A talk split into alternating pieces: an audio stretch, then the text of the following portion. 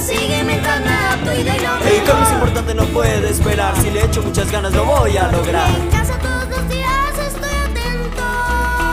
Me preparo para hacer valer el tiempo.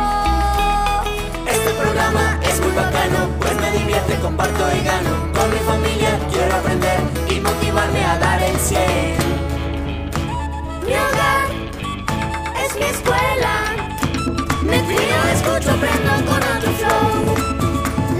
La vida sigue mientras me adapto y doy lo mejor.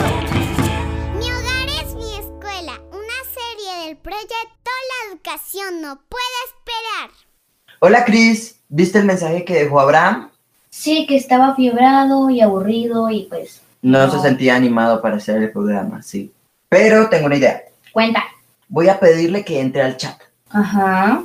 y busca la intro de los cuentos de los hermanos Grimm y la pones justo cuando entre Abraham. Te dejo instrucciones en el chat. Va. Hola, Hola Abraham, yo sé, yo sé que andas enfermo y triste y te llamo para que entres al programa. chamo, de verdad que no tengo ganas. Sí, sí, yo sé, solo entra, no tienes que participar ni hablar, solo entra. Está bien, pues.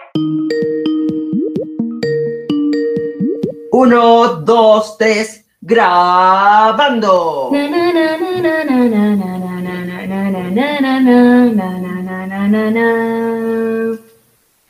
Érase una vez, en 1974, un niño de nueve años que debía ser operado de un tumor en un tiempo donde no existían ni los antibióticos ni las anestesias.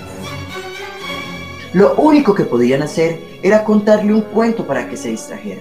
Lo único que podemos hacer es contarle un cuento. Resultó que el cuento que le narraron fue tan fascinante que cuando acabó la operación juró no haber sentido dolor alguno. ¿Ya acabó la operación? Hace rato, pequeño, dijo el médico. Ese niño se llamaba Jacob Grimm y años más tarde se convirtió en el escritor más famoso de cuentos de hadas. El primer cuento que escribió fue Blanca Nieves.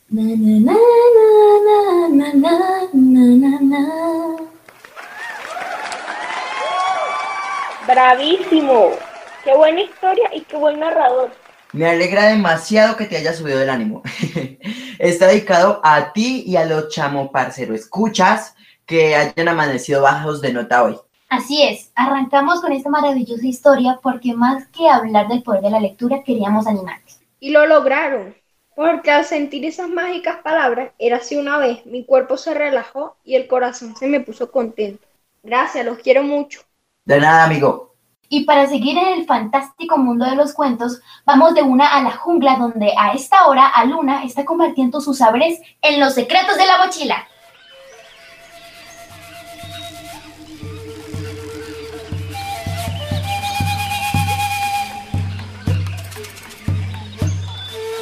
Los secretos de la mochila.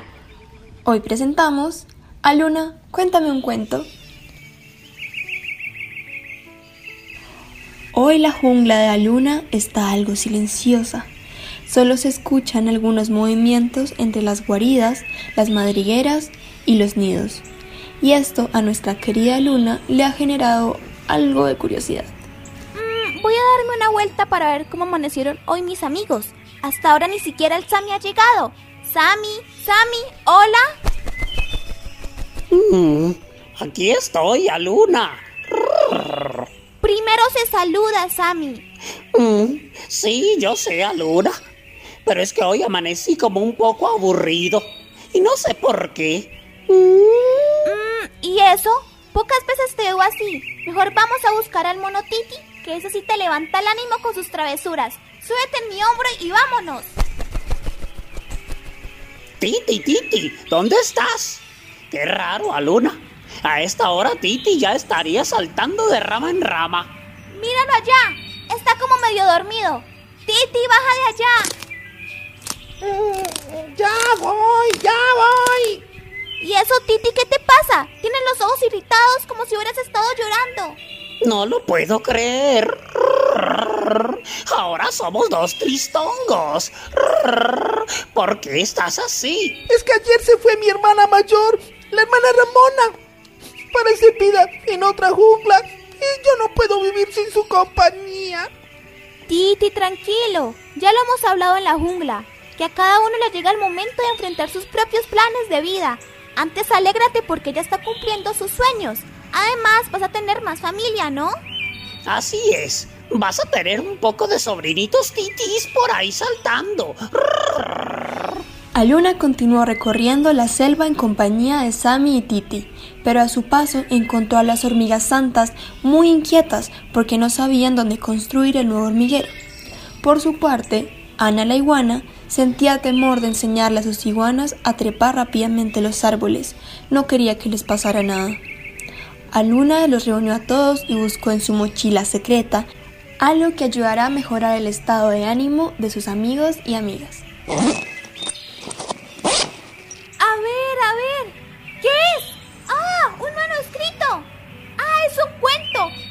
Tiene colores. Vamos a leerlo.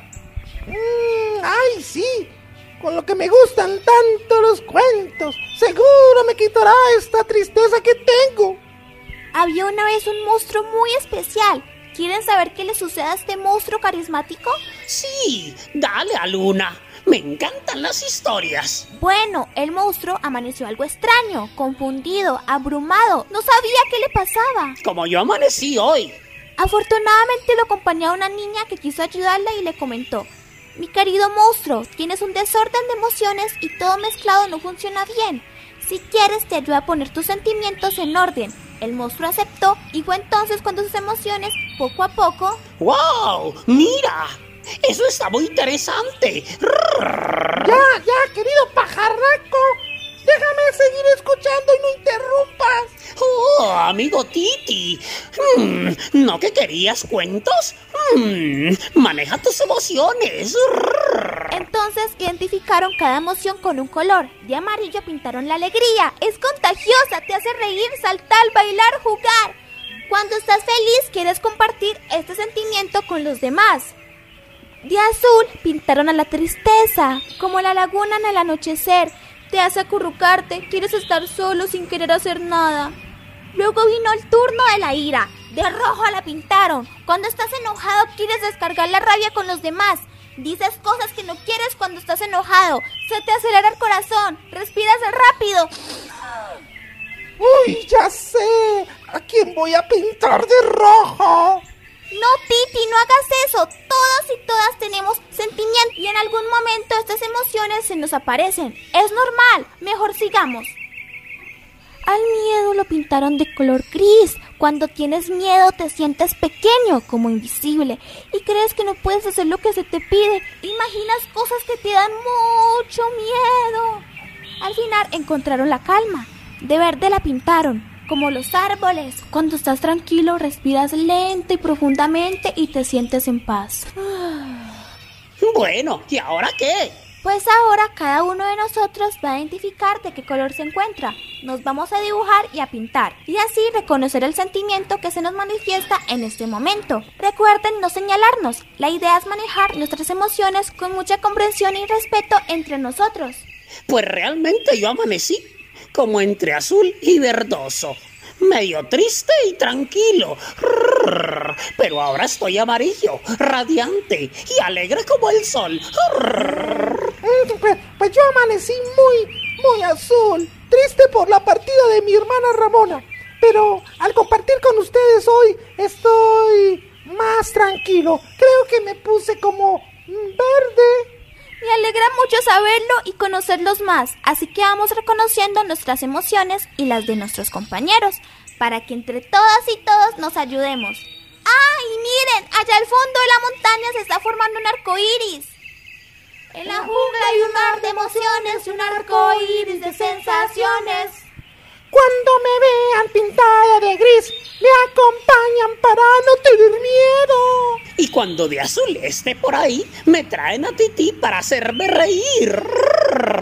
Y esta es la jungla de Aluna, siempre sale el sol y la luna. Manejamos nuestras emociones y entre todos cantamos canciones. Yo feliz como la lombriz. Y, y yo alegre como la liebre. Y yo tranquilo como el chigüiro.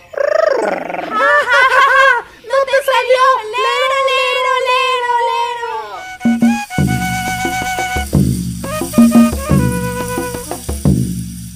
Como ya han notado, en nuestro programa de hoy estamos aprendiendo juntos el manejo de nuestras emociones, el autocontrol, a través de la lectura de los cuentos. La lectura de cuentos, ni más ni menos, un gran aliado para calmar y animar nuestro espíritu. Ya escuchamos el testimonio del chamo y ahora queremos escucharlos a ustedes.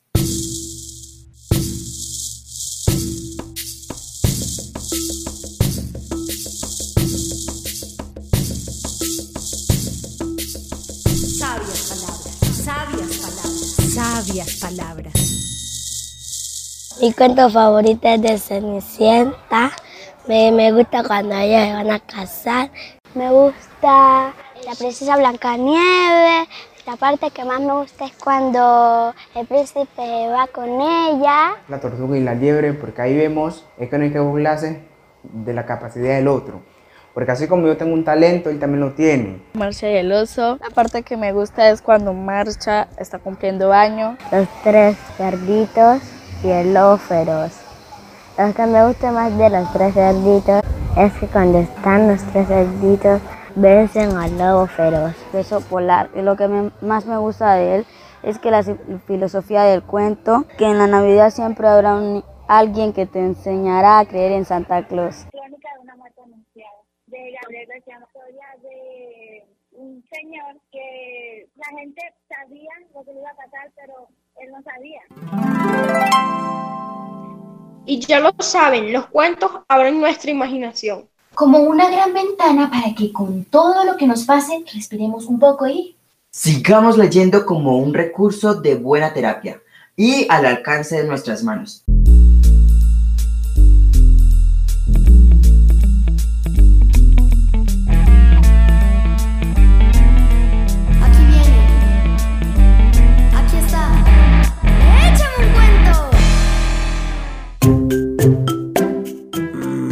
A todos. Eh, sí, gracias. Soy la indicada para contarles esta maravillosa historia. ¿Cómo están, amiguitos? ¿Cómo estás? Joja, August, todos. Para esta historia los voy a invitar a viajar al pasado. Montémonos en mi panga del tiempo.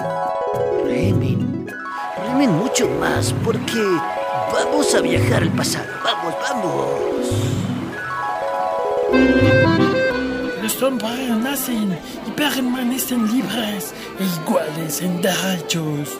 Las distinciones sociales solo pueden fundarse en la utilidad común.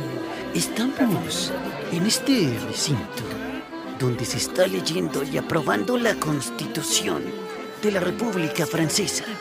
Es el año de 1789 y esa es la Declaración de los Derechos del Hombre. Fue, amigos, la primera vez que se habló de igualdad entre los hombres, porque todos deben ser iguales.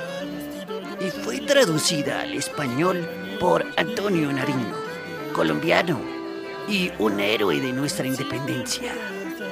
A ver, a ver, a ver, a ver. Remy, porque esta vez nos vamos unos años al futuro, amiguitos. Vamos, dale un poco más, más fuerte, porque vamos hasta el año 1920.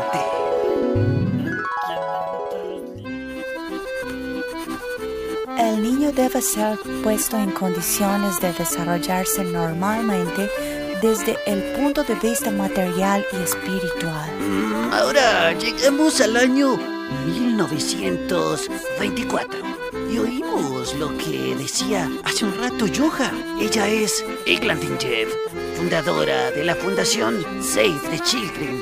Está escribiendo los cinco puntos de los derechos de los niños. En este momento, los niños trabajaban en fábricas, eran maltratados, fumaban, iban a las guerras, no eran bien alimentados. Por eso, ella fue hasta las Naciones Unidas para que todo el mundo supiera de la importancia de tratar bien a los niños y de cuidarlos. Pero viajemos ahora, unos meses más adelante. Seguimos viajando, me gusta viajar. Y les muestro qué hizo ella con este documento que está escribiendo. Remen otra vez, amigos. ¡Vamos! ¡Más fuerza! la panga del tiempo tiene aún que viajar un poco más. ¡Vamos, vamos! ¡Dale duro! Muy bien, muy bien, muy bien, muy bien, amiguitos. Paren, paren, stop. paren de rimar que ya llegamos. Aún es 1924, estamos en el mismo año. Pero ahora estamos en Ginebra, en Suiza. Aquí es la sede de la Liga de las Naciones. Era como se llamaba antes la Organización de Naciones Unidas. La señora Jeff le está diciendo algo a Eric Drummond, el secretario de esta organización de países. Hagamos silencio, silencio todos, y escuchemos muy bien lo que están diciendo. Mr. Secretario Drummond, se deben exigir ciertos derechos para la infancia y trabajar para que todo el mundo valore y quiera a los niños. Mira el documento que escribí. A, ver, yo leo. Uh, espera, me pongo mis gafas que no veo bien. Oh, oh, oh, Lady Jab, me encanta. Es verdad que todos tenemos que cuidar mejor de nuestros hijos. En la próxima reunión las mostraré a todos los representantes de los países este documento. Me aseguraré de que todos voten para que sea una realidad. Oh, Mr. Drummond, muchas gracias. En mi nombre y en el de todos los niños del mundo estoy muy feliz. Oh, no hay de qué. Vaya usted con Dios. La acompaño a la puerta, vamos. Es hora de volver en la panga del tiempo. Vamos nuevamente hacia el presente. Vamos, démosle fuerte. Vamos todos juntos, amigos. Para no viajar más. Porque viajar en el tiempo... Me da mucha hambre. y ya quiero un tapadito, eso es lo que quiero. Les cuento que desde el año 1924, y gracias a la señora Jeff, se conocen los derechos del niño para respetar. Es muy importante conocer nuestros derechos, porque si alguien no los respeta, podemos denunciarlo, amigos. Las autoridades siempre van a atender muy pero muy rápido un caso en el que un niño sufra. La policía, el alcalde, los bomberos, si sientes que te tratan mal, o si tú ves que tratan mal a otro niño o sientes que estás en peligro, amiguito, debes contarle inmediatamente a las autoridades. En Internet, por ejemplo, encuentras muchos documentos sobre los derechos de los niños. Y en la página de la Fundación Save the Children podemos encontrar muchos documentos más sobre cómo protegernos. Bueno, hablando de hambre, en serio, en serio, en serio, ya me dio mucha hambre, así que nos vemos como siempre, foticos, autógrafos, ustedes ya saben, al final, cuando voy acabando. Oye tú, caridad, tú muchacha, vamos a mi casa, te invito a comer, hice tapao, vamos. Eh, perdón, ¿ustedes están todavía por ahí? Los invitaría, la verdad, pero es que hice solo para dos. Y ya invité a una amiga, la preciosa Caridad. Chao, chao, amigos.